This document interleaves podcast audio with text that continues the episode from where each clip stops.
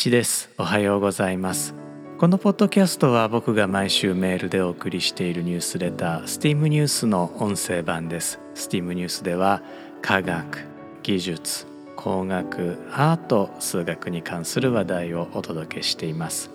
今回の steam.fm エピソード155では STEAM ニュース第151号からシンメトリー対称性の話をお届けします。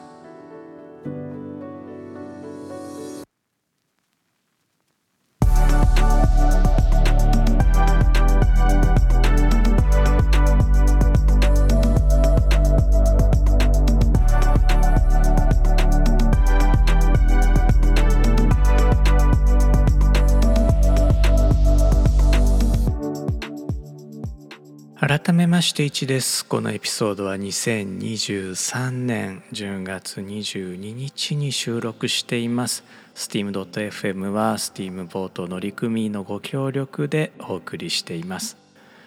さて、えー、この steam.fm エピソード155のカバーアートを見ていただけたでしょうか。この写真はスペインのアルハンブラ宮殿の写真なんです。アルハンブラ宮殿は世界遺産にも登録されている大変に美しい建築です。そしてアルハンブラ宮殿は至る所が対称シンメトリーに作られています。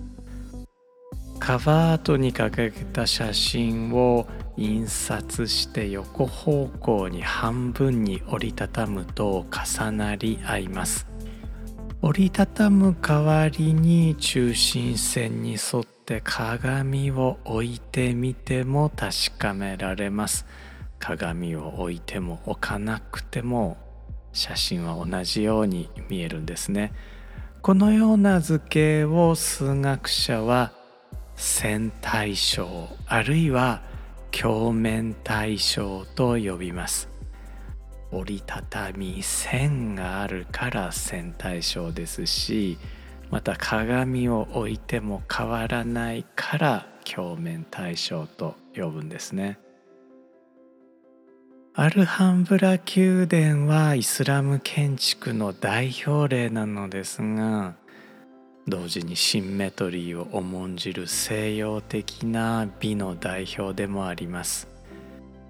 日本の庭園はご存知の通り左右非対称な美しさを持ちますし高度なイスラム建築の中には物理学者ロジャー・ペンローズによって発見されるまでは数学的根拠がわからなかった。非周期スタイリングを駆使したものまでありますから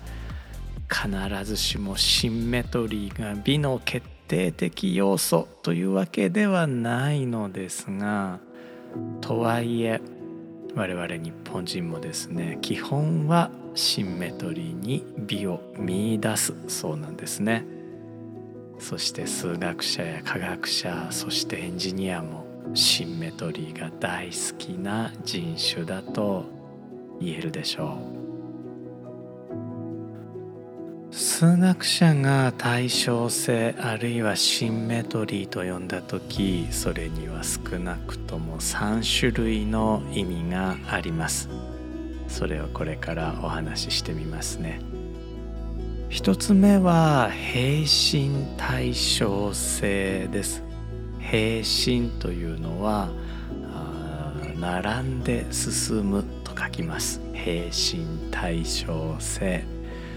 これは全く同じ図形が全く同じ方向を向いていることを格好をつけて呼ぶ名前です。例えばアメリカ国旗の50個の星は全て同じ形で同じ方向を向いています。これが平心対称性なんです。ちなみにアメリカ国旗の星はアメリカ合衆国の各州を表現しているのでもし新しい州ができたら星の数は51個になります。日本が51番目だというジョークもありますが現実的にはプエルトリコかもしれません。2つ目の対称性は回転対称性。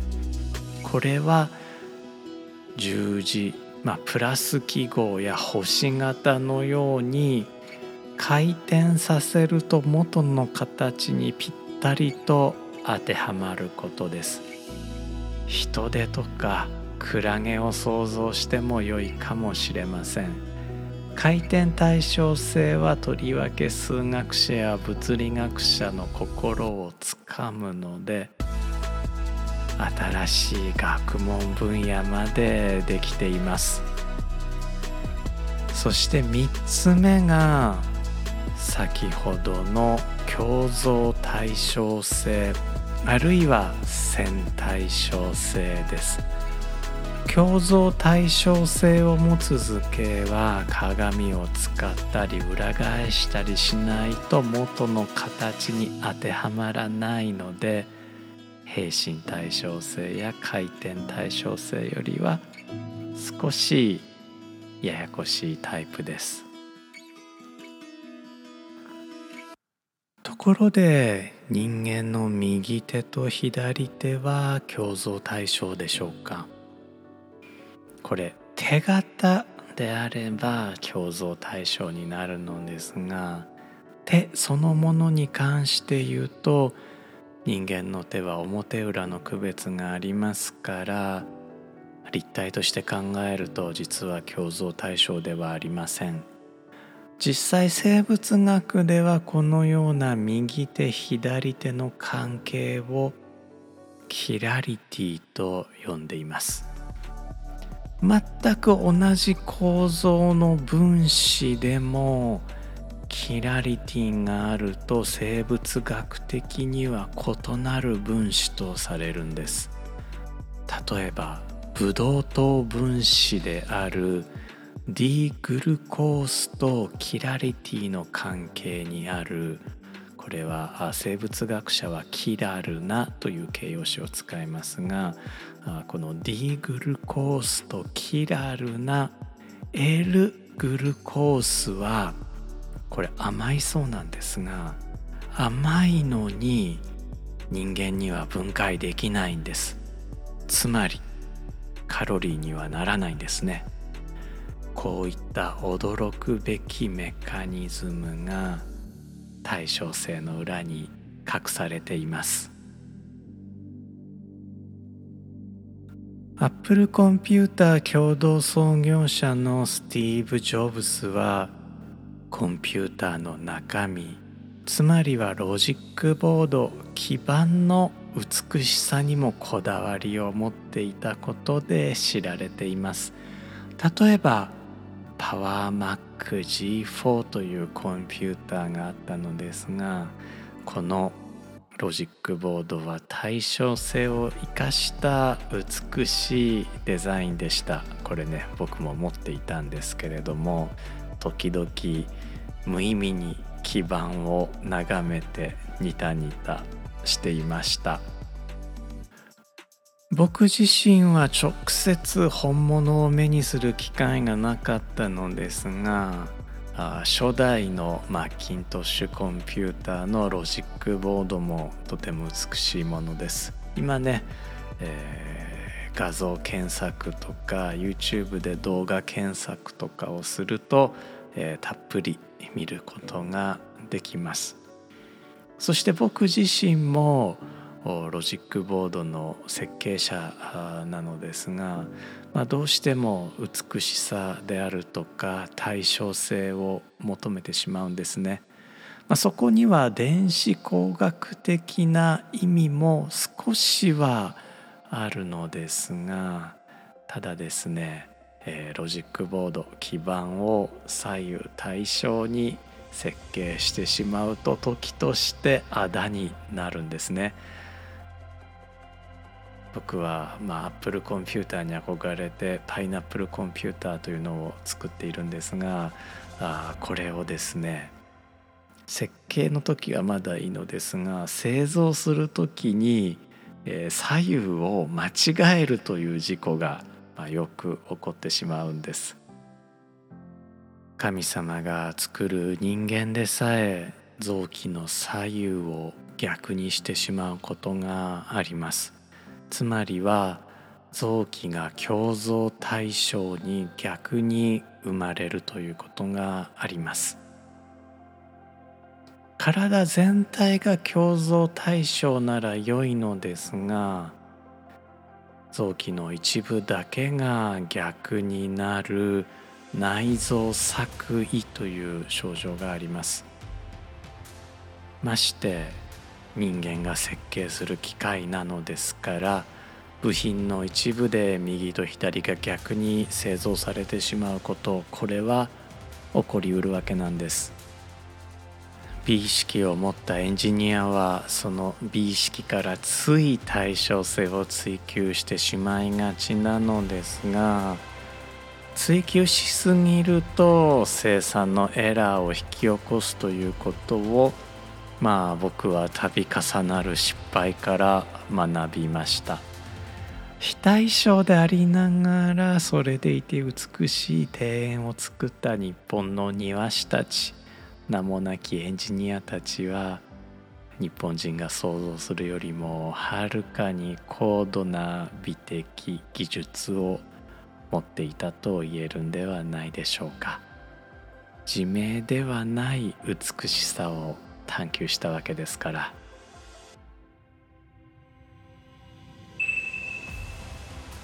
というわけで、えー、メールでお送りしているニュースレター STEAM ニュースの第151号からシンメトリーの話をお届けしたわけなんですがあこの151号先週お送りしたところ、まあ、読者の方からですねせっかくシンメトリーの話なのだから数学の剣論にまで踏み込んで欲しかったのにちょっと物足りなかったですというね、えー、感想をいただきました。剣論というのは大学でも工学系ではまず授業がないタイプの数学なんですね。で実は僕は今プログラマー向けに剣論の教科書を書いていまして、まあ、読者の方はそれをご存知でえー、僕がそれについて触れるのかなというふうにね期待をしていただいたようなのですがあごめんなさいうまく説明をすることができなくて実は教科書の方もどう書き進めていいのか今めちゃくちゃ悩んでいるところで、泥沼にはまり込んでいますので今しばらくお時間を頂戴できればと思います。えー、大学つながりのネタで、え、僕はですね長崎大学で講義を持たせていただいているのですがその講義のうちの一つに英語が少しわかる日本語話者と日本語が少しわかる英語話者が混ざって参加しているものがあるんですね。だから日本語だけで授業をするとついてこれない学生がいるし英語だけで授業してもついてこれない学生がいるんです。まあ建前上はあ日本出身の学生も英語で授業を聞けば理解できるということにはなっているんですがまあ事実上はですね日本語で言ってあげないとまあ伝わらないということがあるので僕の授業では日本語と英語を混ぜることにしています。なんかねそうしてたらルーお芝さんの気分になってきたんですよ。まあルー語とはちょっと違うと思うんですが、まあ、日本語と英語を混ぜてるという意味で、えー、ルーさんの気分になったんですね。で、えー、授業の中で喋りながらついこんな風に言ってしまいましたあ今僕ルーおしばさんの気分でした。I just felt like I was ルーおしばさん。でああ時代が違ったかもって反省したんです。steam.fm のリスナーの皆さんはルー大柴さんご存知ですかね。で気になったので学生さんに聞いてみました。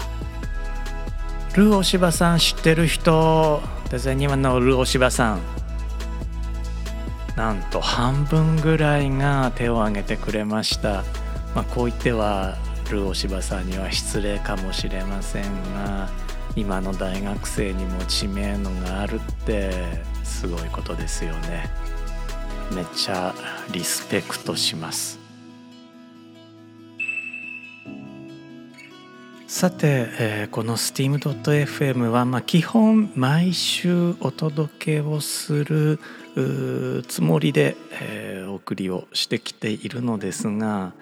あどうもね、えー、出張が多くて、まあ、コロナが、まあ、一段落したということもあるんでしょうね。あるんでしょうねって他人事ですね出張入れてるの自分なんですからねあの、まあ、出張しやすくなったということで、えー、出張入れる機会が多くなってどうしてもね、えー、収録が自宅のスタジオでないと撮りづらいということがあって、え、週1回のペースがなかなかあ守れなくて、え、今ねいい方法がないか検討をしているところです。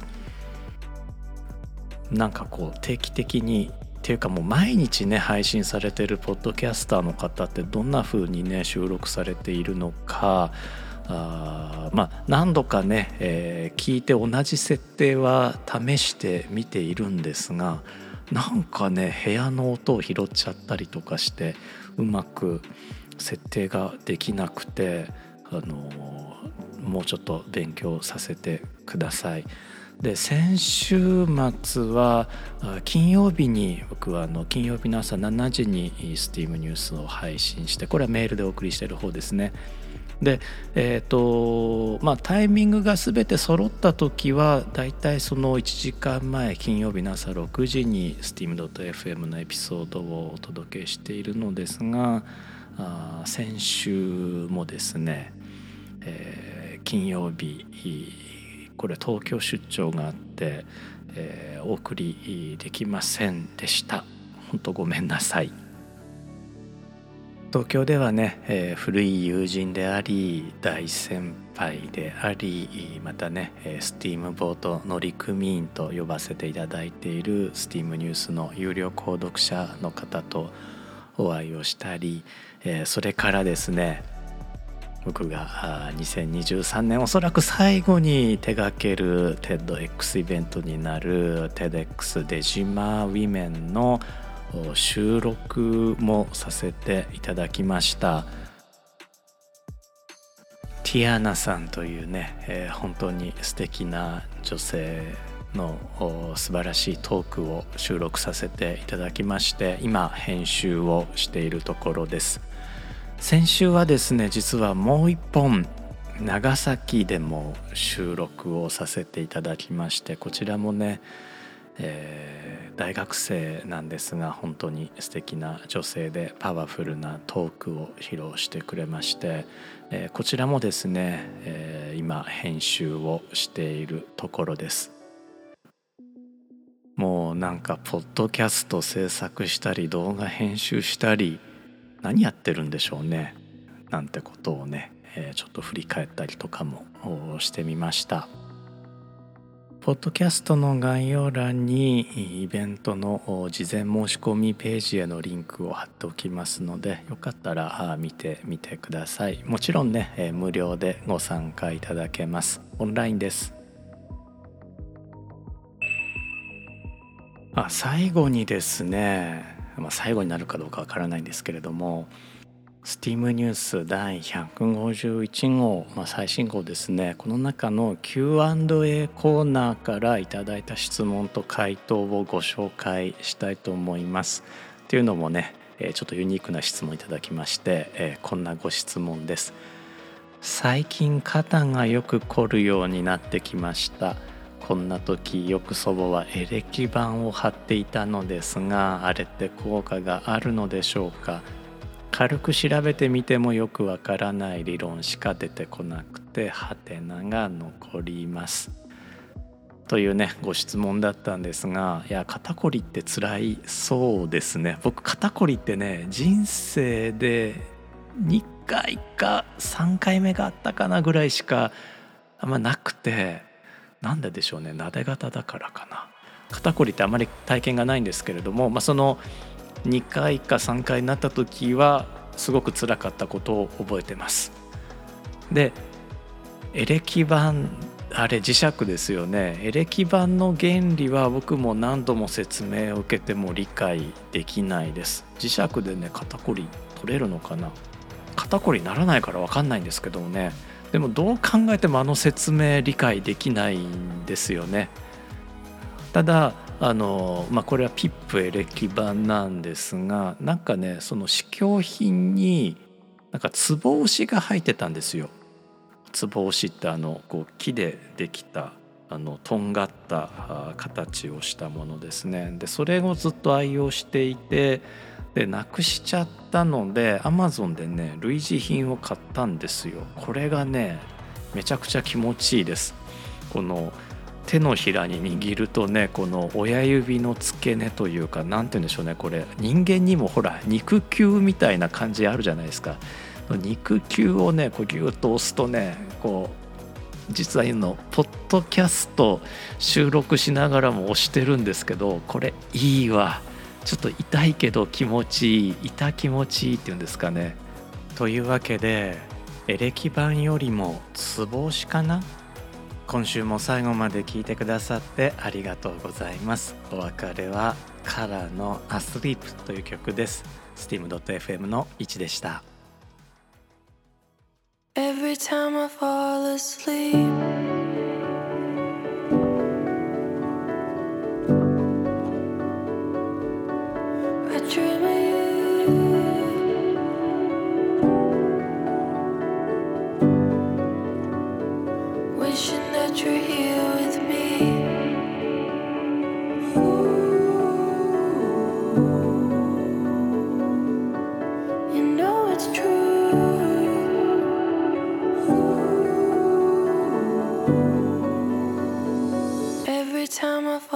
asleep.